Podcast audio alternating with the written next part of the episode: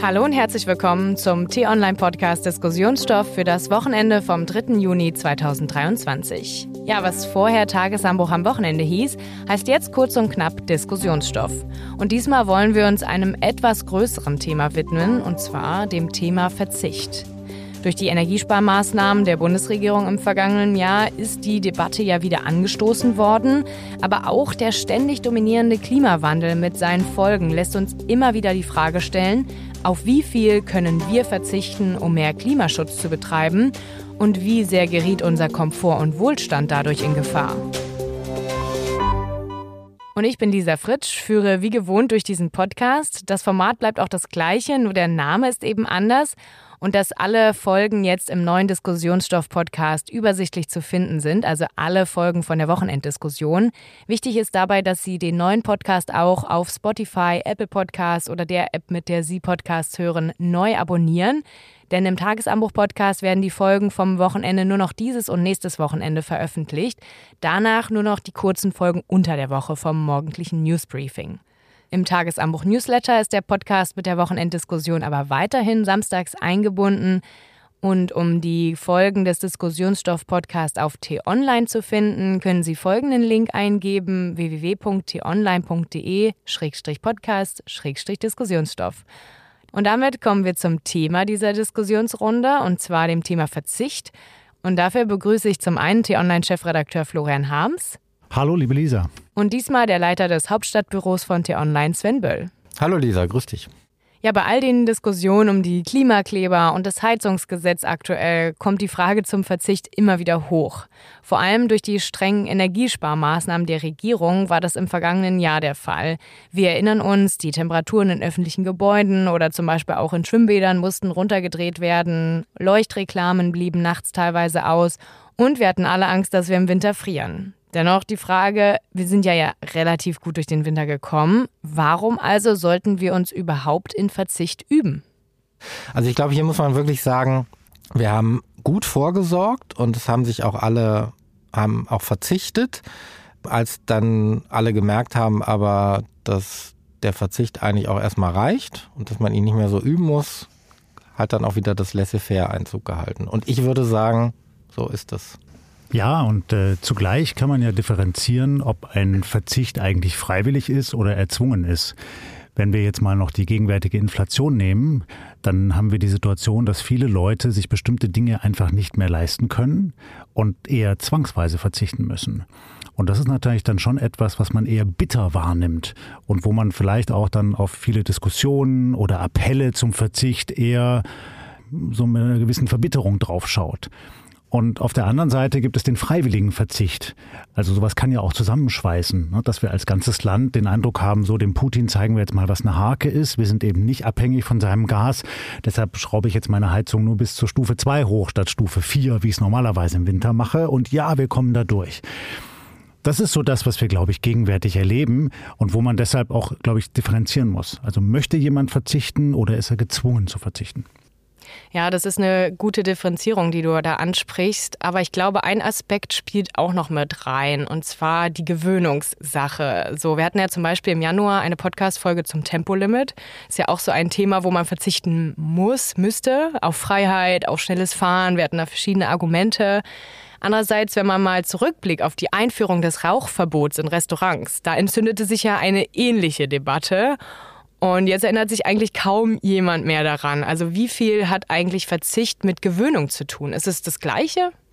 Nein, das Gleiche wahrscheinlich nicht, aber immer da, wo Verzicht den Eindruck erweckt, dass eine Person der anderen vorschreibt, was jetzt besser wäre und das noch dazu führt, dass die andere Person ihre Freiheit eingeschränkt bekommt, wird es natürlich schnell brenzlig. Und das eine Beispiel mit dem Rauchverbot in Restaurants ist, glaube ich, gut, weil natürlich jeder vernünftige Mensch sagen würde, ja klar muss das so sein, weil eben auch Passivrauchen schädlich sein kann. Ein anderes Beispiel ist seinerzeit die Einführung der Gurtpflicht im Auto, ja, wo man auch aus heutiger Sicht sagt, ja klar muss das sein. Und damals äh, haben das aber nicht sofort alle eingesehen. Und wenn man jetzt eben noch sieht, dass Herausforderungen, die wir gegenwärtig haben, so groß sind, dass wir wahrscheinlich noch nicht mal ansatzweise das richtige Instrumentarium gefunden haben, um die Probleme zu lösen, wie beispielsweise den Klimawandel, dann muss man halt schon sagen, okay, dann müssen wir möglicherweise doch in noch viel weitergehendem Maße bereit sein, unsere persönliche Freiheit einzuschränken. Und das kann bedeuten, dass man kritisch hinterfragt, ob man eben jeden Tag Fleisch essen muss, ob man zum Urlaub nach Florida fliegen muss, ob man mit Tempo 180 über die Autobahn brettern muss und, und, und. Und an jedem dieser einzelnen Punkte, und das macht es eben so schwierig, wird eine individuelle Freiheit berührt. Es ist ja nicht immer so, dass jeder Mensch Fleisch isst und nach Florida fliegt und mit 180 km/h über die Autobahn brettert, aber vielleicht jeder Mensch eines dieser kleinen Freiheitchen für sich dann doch sehr gerne genießt. Und wenn dann eben die Diskussion aufkommt, Leute, wir müssen da überall ran und müssen das einschränken und das bekommt noch etwas Pädagogisches, fällt eben schnell so ein Schatten über diese Verzichtsdiskussion, die eigentlich ja eine positive sein sollte. Ich glaube einfach, es ist ja auch schon heute so, dass nicht alle immer das Maximale ausreizen. Also wer über eine sechsspurige oder mit drei Fahrspuren eine Autobahn fährt, der, da fahren ja nicht alle links, sondern es sind ja immer die gleichen oder man ahnt schon, wer dann da im Rückspiegel, wenn man selber auf der linken Spur ist, bald wieder drängelt. Aber ganz viele fahren ja in der Mitte und rechts sind meistens natürlich Lkw. Aber wenn man jetzt sonntags fährt, wo es keine Lkws gibt, dann fahren ja auch ganz viele auf der rechten und auf der mittleren Spur. Also die Leute verzichten ja schon freiwillig und es gibt ja auch Leute, die essen nicht Fleisch, sind Vegetarier, die haben von sich aus das entschieden. Ich glaube, das ist immer ein Unterschied, ob man was wegnimmt, ob man jetzt sagt, ihr dürft jetzt alle nicht mehr oder ob man es freistellt, so jeder möge verzichten. Ne? Also manche fahren, also es gibt Leute, die sind noch nie, kann man sich gar nicht vorstellen, aber es gibt Leute, die sind noch nie in ihrem Leben, die sind 40, 50, die sind noch nie geflogen. So. Aus finanziellen Gründen, aus ganz unterschiedlichen Gründen. Jetzt gibt es viele junge Menschen, die sagen, ich fliege aus Klimaschutzgründen nicht. Die entscheiden sich aber freiwillig und ich glaube, das hat immer psychologisch eine andere Wirkung, als wenn man jetzt sagt, so ab 1. Januar 2024 gibt es keine Flugzeuge in Europa mehr oder darf man innerhalb von Europa nicht mehr fliegen. Das ist was, das ist einfach was anderes. Die Diskussion wird ja auch dadurch erschwert, dass wir alle dazu neigen, und ich rechne mich durchaus dazu, dann über einzelne Aspekte und einzelne Maßnahmen sehr intensiv zu diskutieren. Ja, also beispielsweise das Tempolimit so in den Mittelpunkt zu stellen und dann kriegen vielleicht manche Hörerinnen und Hörer so den Eindruck, ja, wie das Tempolimit soll jetzt den Klimawandel lösen? Das kann sehr wenig sein. Und vielleicht müssen wir stärker eine Diskussion, die anreizgesteuert ist oder zielgesteuert ist. Also quasi etwas davon wegkommen, zu sagen, okay, ähm, Verkehr und Fliegen und Fleisch und so, das geht jetzt alles nicht mehr, sondern wir wollen ein Ziel erreichen. Und das Ziel muss ja eigentlich sein, dass wir die Klimaschutzziele des Pariser Klimaschutzabkommens erreichen. Wie können wir das schaffen? Natürlich, indem wir uns als Staat dahin bewegen und Rahmenbedingungen setzen. Aber man könnte ja auch mal darüber diskutieren, ob nicht jede Bürgerin, jeder Bürger in diesem Land so eine Art individuelles CO2-Budget hat und dann eben gucken kann, okay, wie kann ich das ausreizen, was kann ich mir erlauben und was dann eben nicht. Und dann geht es vielleicht eben nicht, Fleisch jeden Tag zu essen und über die Autobahn zu brettern und einmal in der Woche irgendwo hinzufliegen, sondern vielleicht geht dann nur eines davon. Also welche von den beiden Varianten seht ihr das ähnlich, ähm, dass es irgendwie einen größeren Effekt hat, wenn man von sich aus sagt, ähm, ich verzichte auf das und das? Die meisten Menschen wollen ja nicht permanent erzogen werden. Es ist ja schon schwierig, junge Menschen zu erziehen, die noch nicht so lange auf der Welt sind. Und ich glaube, die Leute sind es irgendwann, man will nicht immer zurechtgewiesen werden, man will nicht immer irgendwie gesagt bekommen, das machst du falsch, du bist böse. So, das ist ein ganz natürlicher Abwehrreflex, wenn man äh, sowas gesagt bekommt. Deswegen glaube ich, ist es einfacher über den individuellen, persönlichen Verzicht, dass man sich freiwillig für etwas entscheidet, der Punkt ist natürlich immer, es gehen nicht alle bei Freiwilligkeit mit. Das, das ist so. Und da, das ist dann das Schwierige, wie löst man, wie löst man das auf? So. Das, das sehe ich auch als große Herausforderung. Also zum einen, Verzicht hat ja schnell so den Beiklang des ja, Negativen. So, ich kriege jetzt was nicht mehr, was ich eigentlich hatte. Wenn es gelänge, den Begriff eher positiv aufzuladen und in dem Verzicht eine Qualität zu sehen, und zwar nicht nur, ja, wir schützen jetzt das Klima, sondern ich bekomme dafür etwas anderes. Also jetzt mal als plakatives Beispiel, wenn ich eben weniger Zeit im Auto verbringe und CO2 ausstoße, dann habe ich vielleicht mehr Zeit für persönliche Begegnungen, also für mein Sozialleben, für Freunde, Kollegen, Familie, was auch immer. Und dann kann das ja eine Qualität sein, die den negativen Aspekt des Verzichts durch einen positiven auflädt. ich weiß gar nicht immer, ob so viel Verzicht dann am Ende notwendig ist, ob nicht die Gesellschaft sich so weiterentwickelt, dass die entscheidenden Player, Spieler am Ende entscheiden. Für mich ist immer so ein schlagendes Beispiel, seit Jahrzehnten wird in der Politik über Tierwohl gesprochen. Wie können wir es schaffen, Landwirtschaft, Viehzucht etc. besser zu machen? Ich glaube, derjenige Konzern, der am meisten oder derjenige Spieler aus diesem ganzen äh, Gewusel an Politik, Wirtschaft, Bauern, wie da, die da alle involviert sind, der am meisten erreicht hat für dieses Thema, ist äh, dieser Konzern, der äh, Filialen im Süden und Norden hat und unterschiedliche Namen dafür gegeben hat, der gesagt hat, bis 2030 wollen wir die Haltungsstufen 1 und 2 abschaffen. Lebensmittelkonzern. Lebensmittelladen, genau. Vier Buchstaben. Mit vier Buchstaben, genau. Und so, weil die haben irgendwann gesagt, wir verzichten bis 2030 auf Haltungsstufe 1, 2. Dann gibt's immer die Leute, die sagen, ja, aber warum erst 2030? So, und dann muss man sagen, ja, weil das einfach ein bisschen dauert. Du kannst so eine Umstellung nicht innerhalb von drei Tagen machen, weil die Bauern, die, die Produzenten, alle müssen sich darauf einstellen.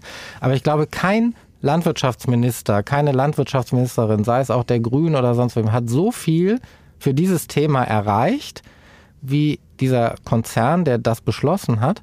Und das ist ja am Ende auch Verzicht, weil die Preise werden steigen, das Fleisch ist teurer, dann werden mehr Leute darauf verzichten, die Preissignale funktionieren ja, wir leben ja in einer Marktwirtschaft. Und dann gibt es am Ende Verzicht und das, wo die Leute nicht bereit sind zu verzichten, ist auf ein, in einer besseren Qualität und ist mit mehr Tierwohl und mehr Nachhaltigkeit etc. Das ist, glaube ich, ein gutes Beispiel, dass die Dinge sich auch entwickeln, ohne dass jetzt wieder der Staat hat zig Versuche unternommen, so, ist wie mit Legebatterien. Irgendwann wollten die Leute einfach, haben die diese Legebatterien gesehen, von, von wie Eier entstehen und dann haben sie irgendwann gesagt, nee, das wollen wir nicht. Und dann haben die Verbraucher immer mehr Freilandhaltung und so weiter eingefordert und dann ändert sich der Markt. Also ich glaube, man braucht auch gar nicht immer diese Vorschriften, sondern viele mhm. Dinge entwickeln sich auch von allein zum Besseren. Und ein negatives Beispiel wäre dann aber, wenn Leute den Eindruck haben, es wird mit zweierlei Maß gemessen und es wird nicht überall Gerechtigkeit ausgeübt. Also zum Beispiel gab es vor einigen Monaten eine Erhebung, dass Superreiche, also Menschen mit sehr viel Geld, für einen weit, weit überproportionalen Anteil des CO2-Ausstoßes verantwortlich sind. Ja, weil die halt dann ihre Yachten haben und sie haben ihre Privatjets und sie haben gleich mehrere Autos in der Garage stehen und dergleichen. Und dann könnte man natürlich schon fragen, ja, ist es, muss es sein, dass da einzelne Personen mit einem Privatjet um den Globus fliegen? So, muss das echt sein? So, und äh, wenn da eben dann eher weggeguckt wird oder die Leute den Eindruck haben, dass man da nicht so genau hinguckt, sondern jetzt uns vorschreibt, ob wir noch ein Würstchen essen dürfen jeden Tag. So, dann wird da eine Schieflage in die Debatte eingebracht. Und gleichzeitig dann, wenn diese Leute sagen, ja wieso, natürlich, ich habe einen Privatjet, der ist nicht toll für die Umwelt, aber ich kompensiere das ja alles. So, also dann werden halt irgendwo Bäume gepflanzt, damit Ronaldo oder andere, um damit Ronaldo oder andere um die Welt jetten können und dann sagen die, ich lebe nachhaltig. Das ist natürlich jetzt nicht so im Sinne des Erfinders. Ja, aber das ist ja auch genau dieses Thema, wie viel Liberalität hat eine Gesellschaft, auch in wirtschaftlicher Hinsicht, oder wie viel gehen wir in Richtung ja, ich will jetzt nicht sagen Kommunismus, aber so im Grunde, ne, jeder ist gleich und jeder hat genauso viel, ist ja auch diese Debatte Grundeinkommen.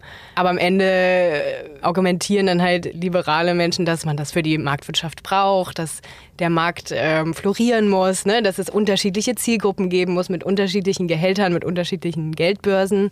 Das ist ja auch alles richtig, Lisa. Und ich glaube, kein Vernunftbegabter möchte jetzt hier in Deutschland einen Kommunismus einführen. Ja, also wir brauchen die Freiheit des Unternehmertums. So, die ist ganz wesentlich für unseren Wohlstand und führt natürlich dazu, dass manche Leute mehr verdienen als andere. Aber wir haben jetzt eine besondere Herausforderung dadurch, dass die Klimakrise so schnell vonstatten geht. Und das wollen wir dann doch wirklich alle. Wir wollen alle in einer intakten Umwelt leben, ja, wo man normal leben kann. So, und da kenne ich jetzt niemanden, der sagt, äh, ja, das ist mir nicht ganz so wichtig.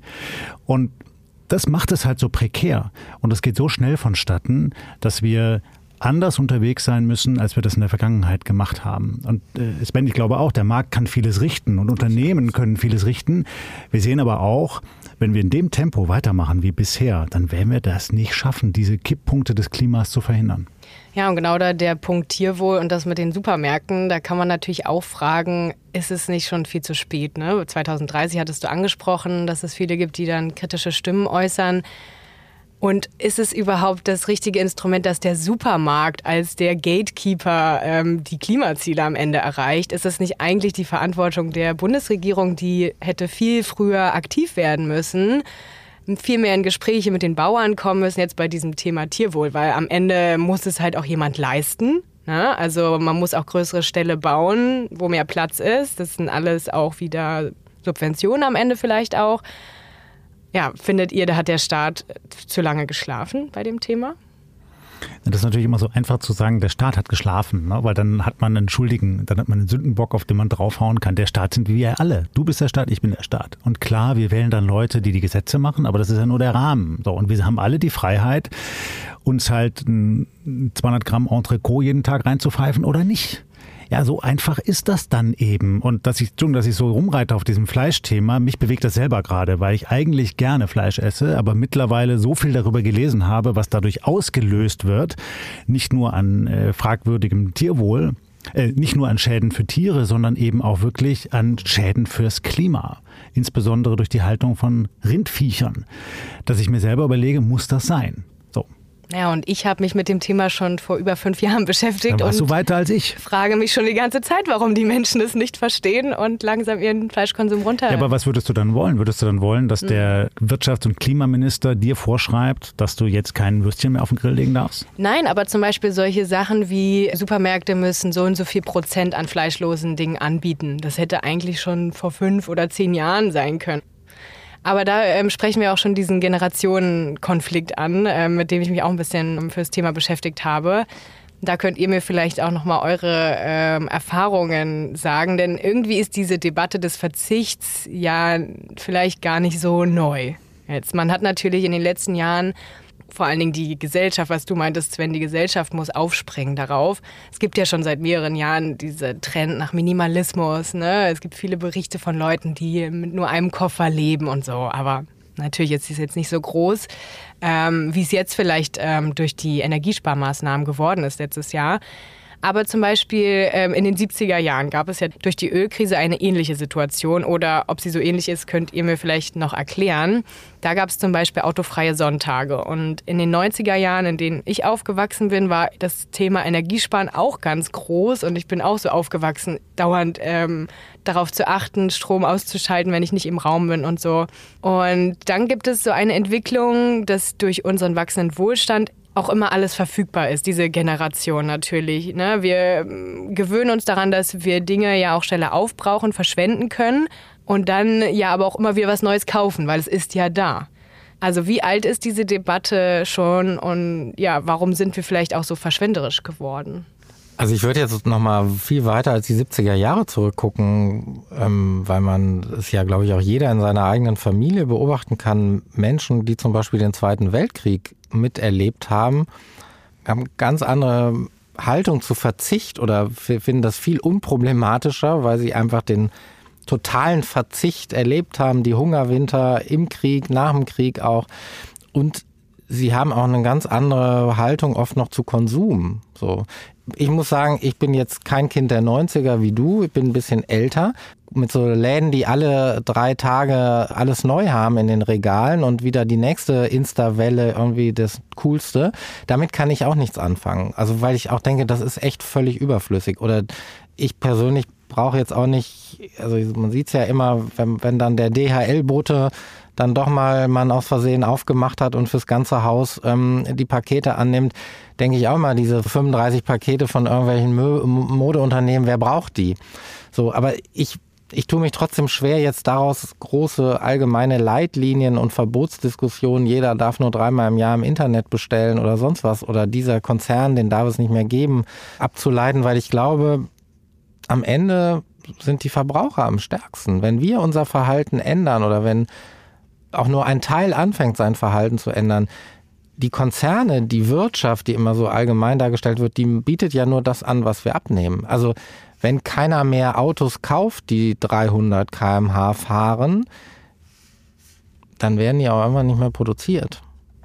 Und da ist eben, glaube ich, wichtig, dass viele Menschen jetzt selber auch die Folgen dieser klimatischen Veränderungen gespürt haben. Also wenn wir an die Flut im Ahrtal denken oder an die Dürresommer in den vergangenen Jahren, die Waldbrände in Deutschland, in Bayern, in Brandenburg, in Sachsen, da sieht man dann eben, was die Klimakrise anrichtet. Und es ist nicht mehr weit weg in Pakistan oder in Afrika, sondern es ist direkt vor unserer Haustür. Und viele sind, glaube ich, ins Nachdenken gekommen.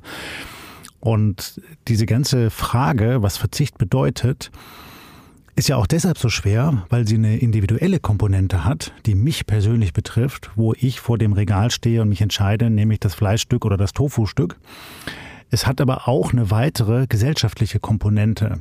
Bin ich bereit, als Einzelner etwas für alle zu tun, damit es allen irgendwie besser geht, damit unser Sozialleben, unser Sozialwesen besser funktioniert?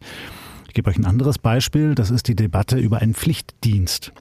Ich selber musste noch gesetzlich verordnet einen Ersatzdienst leisten, weil ich keinen Wehrdienst geleistet habe. Sogar deutlich länger, 15 Monate. Aus heutiger Sicht würde ich sagen, diese 15 Monate zählten zu den wertvollsten Erfahrungen meines Lebens. Und zwar nicht nur, weil ich ganz konkret in einem Krankenhaus etwas gelernt habe, sondern weil ich etwas über mich und meine Rolle in der Gesellschaft gelernt habe. Und ich wünsche mir eigentlich, dass es sowas heute selbstverständlich wieder geben sollte. Ich höre jetzt aber von vielen jungen Menschen und auch von den Parteien, die überwiegend junge Menschen vertreten, die Grünen und die FDP, dass sie das überhaupt gar nicht sehen. Wieso? Das würde doch die individuelle Freiheit einschränken. Und da sieht man eben, dass wir natürlich schon in einem großen Debattenprozess sind, wo es nicht so einfach ist, dass jetzt einfach die Bundesregierung hingeht und sagt, so das dürft ihr noch oder das nicht. Und ein, ähm, ein Aspekt dabei auch, dass es einem bewusst ist, wie viel man auch für die Gesellschaft tut mit manchen Entscheidungen. Das ist ja vielen Menschen gar nicht bewusst. Aber nochmal zurück zu der Frage, kommt es euch denn auch so vor, dass es jetzt in den 70er, 80er, 90er Jahren äh, schon diese Debatte gab oder ist sie jetzt ähm, verstärkt geworden in den letzten Jahren, weil die Klimakrise eben so zugenommen hat? Also ich kann jetzt nur sagen, für, für mein noch sehr junges Leben, ähm, der größte Verzicht war in den letzten Jahren während Corona. So, und ich finde, da ist auch wieder eine Lehre für mich, wenn man vorher gesagt hätte, wir werden euch Wochen, Monate lang einsperren, es wird alles zu sein, ihr werdet auch gar nicht groß raus wollen, weil draußen ist es trüb, dunkel, regnerisch und es hat auch überhaupt nichts offen. Ihr könnt da draußen eigentlich nichts machen, außer durch den Regen laufen. Hätten doch alle gesagt, komm, nie im Leben.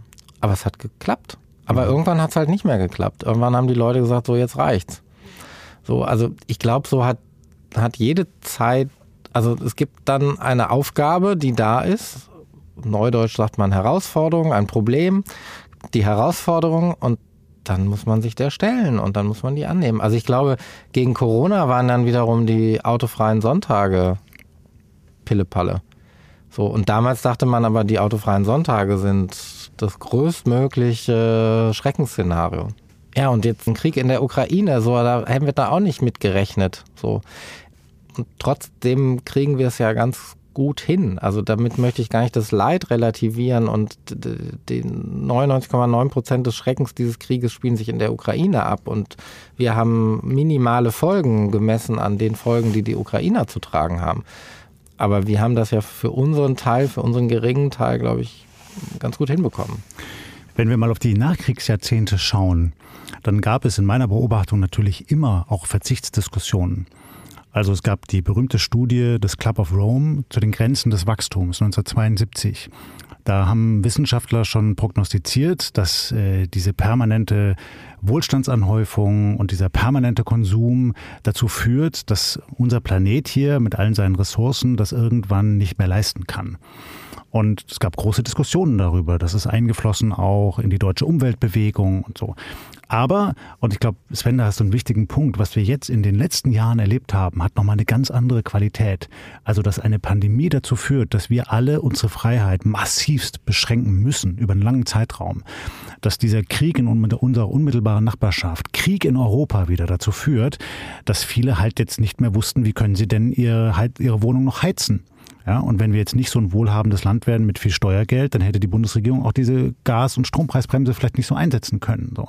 Und jetzt kommt auch noch das Klima und das Artensterben und die ganze Umwelt, in der wir leben, wird sich verändern. Das heißt, es kommt Schlag auf Schlag. Und deshalb ist es natürlich so, dass wir viel mehr darüber reden müssen, was wir uns eigentlich noch erlauben können und was nicht. Ja, das ist doch ein ganz guter Abschluss, ähm, auch wenn wir natürlich noch ewig über dieses Thema reden könnten. Aber ich finde, wir haben auf jeden Fall gelernt, dass es diese Unterschiede gibt, freiwilliger und aufgedrängter ähm, Verzicht und auch diese Unterschiede zwischen den Jahrzehnten, zwischen den Generationen. Das ist jetzt natürlich, wie du jetzt gerade nochmal gesagt hast, Florian, ähm, durch die Klimakrise und die ganzen Krisen, die wir noch in den letzten Jahren leider alle durchleben mussten, jetzt natürlich noch mehr ansteigt. Ja, und damit danke ich euch für das interessante Gespräch, lieber Florian, lieber Sven, und auch, dass wir hier im Podcast mal ein bisschen philosophischer und größer, metaphorischer gedacht haben.